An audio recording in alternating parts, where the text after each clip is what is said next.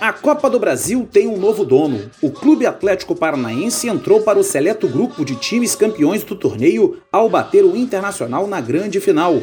Mesmo depois de ter vencido em Curitiba por 1 a 0, o Furacão foi até Porto Alegre e voltou a derrotar os gaúchos, desta vez pelo placar de 2 a 1. Este é o segundo título nacional do clube, que já tinha levantado a taça de campeão brasileiro em 2001. Os gols da conquista foram anotados por Léo Cittadini e Rony, Nico Lopes descontou para o Colorado. Este é o quarto título de Thiago Nunes à frente do Furacão. Em 2018, levantou as taças do Campeonato Paranaense e da Copa Sul-Americana. E neste ano já tinha sido campeão da Copa Suruga. O treinador de apenas 39 anos diz se concorda ou não com o status de maior técnico da história do Atlético Paranaense. Não, não sou. Não só por um motivo muito claro. Eu vivo uma, um momento no Atlético onde o clube tem uma estrutura física maravilhosa, tem ideias de futebol muito claras né, na sua formação e, e, no, e no, na equipe principal. E porque quem veio antes de mim me possibilitou viver esse momento. Né? Eu tenho citado muito aí o Geninho, o Vadão, o Pepe, que caras que tiveram acesso, que conquistaram vaga para Libertadores pela primeira vez. O Geninho, primeira vez que ganhou um título nacional, né? o Atlético ganhou com ele. Então esses caras foram pioneiros, esses caras sim tiveram trabalhos maiores antes de mim. Do outro lado, o técnico Odair Hellman reconheceu que o Inter fez de tudo, mas não conseguiu superar o furacão. Dentro das variações táticas, dentro das situações planejadas e treinadas e que vem acontecendo bastante tempo. Nós tentamos de tudo, buscamos todas as situações, os jogadores tentaram e buscaram e se entregaram e se doaram para que pudesse fazer a virada desse placar, mas infelizmente no final isso não aconteceu.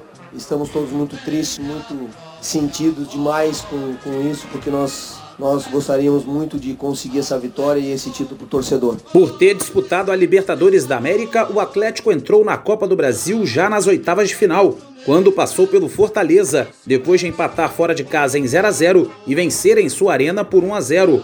O adversário das quartas de final foi o Flamengo e a vaga veio apenas nos pênaltis. Depois de dois empates em 1 a 1, o Furacão fez 3 a 1 nas penalidades e eliminou o Fla dentro do Maracanã lotado. A vaga para a final também foi dramática. Os paranaenses perderam para o Grêmio em Porto Alegre por 2 a 0, mas devolveram o placar em casa e novamente o goleiro Santos brilhou nas penalidades.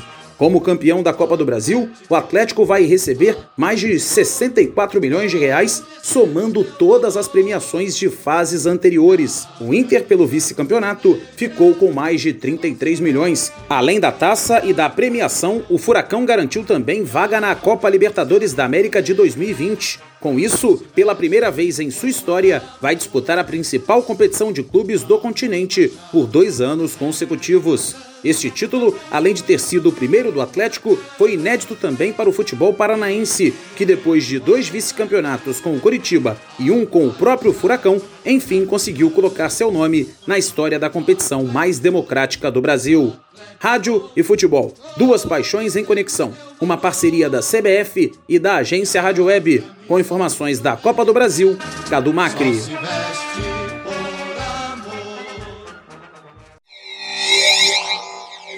No jogo de ida das semifinais da Copa Sul-Americana, o Corinthians foi surpreendido e dentro de casa perdeu para o Independiente Del Valle do Equador por 2 a 0. Com o resultado, o Timão vai precisar vencer por dois ou mais gols de diferença em Quito para chegar à final do torneio. Se devolver o 2 a 0, a decisão da vaga vai para os pênaltis. O meia Matheus Vital reconheceu que os equatorianos foram superiores. Deixamos um pouquinho a desejar na parte técnica é diferente do, do Independiente. Um clube, o time botou a bola no chão, jogou aqui dentro da nossa casa, infelizmente, mas é um resultado que, que a gente não pode levar como um resultado normal. Eles vieram aqui, jogaram como se estivesse jogando dentro de casa. Isso aí a gente tem que, tem que levar em consideração que jogaram bola mesmo foram melhor, foram superiores e, mereceram o resultado. Mas como eu falei, não faltou empenho, não faltou dedicação, corremos de 90 minutos, mas deixamos desejar um pouquinho na parte técnica. As duas equipes voltam se enfrentar na quarta-feira que vem no Equador, novamente às nove e meia da noite. Antes disso, porém, o Timão entra em campo pelo Campeonato Brasileiro, no próximo sábado, às sete da noite, diante do Bahia, em Itaquera, pela primeira rodada do retorno do Brasileirão. Nesta quarta-feira, a bola rolou pelos jogos que completaram a primeira rodada da Liga dos Campeões da Europa. Jogando em casa, o Paris Saint-Germain fez 3 a 0 no Real Madrid, com dois gols de Di Maria e com Neymar ao lado de Mbappé nas tribunas do estádio. No outro jogo da chave, o Clube Bruges ficou no 0 a 0 com o Galatasaray. Pelo grupo B, jogando na Grécia, o Tottenham abriu 2 a 0 contra o Olympiacos, mas acabou cedendo o empate. O brasileiro Lucas Moura fez um dos gols da equipe da Inglaterra e, ao final do jogo, falou ao canal do Tottenham sobre o resultado e também sobre seu gol. I'm happy for the goal. It's always very good to score. Eu estou muito feliz com o gol, é sempre muito bom marcar. Mas sobre o jogo, o sentimento é um pouco ruim, porque nós fizemos o mais difícil. Abrimos 2 a 0 e depois cedemos os dois gols. Não conseguimos manter nossa concentração. Nós precisamos melhorar nisso. Mas é importante também que conseguimos pelo menos um ponto. Nós vamos continuar lutando e trabalhando, porque nós podemos continuar melhorando. Na Alemanha, o Bayern de Munique fez 3 a 0 em cima do Estrela Vermelha. Já no grupo C, jogando em casa, o Dinamo de Zagreb da Croácia fez 4 a 0 na Atalanta da Itália.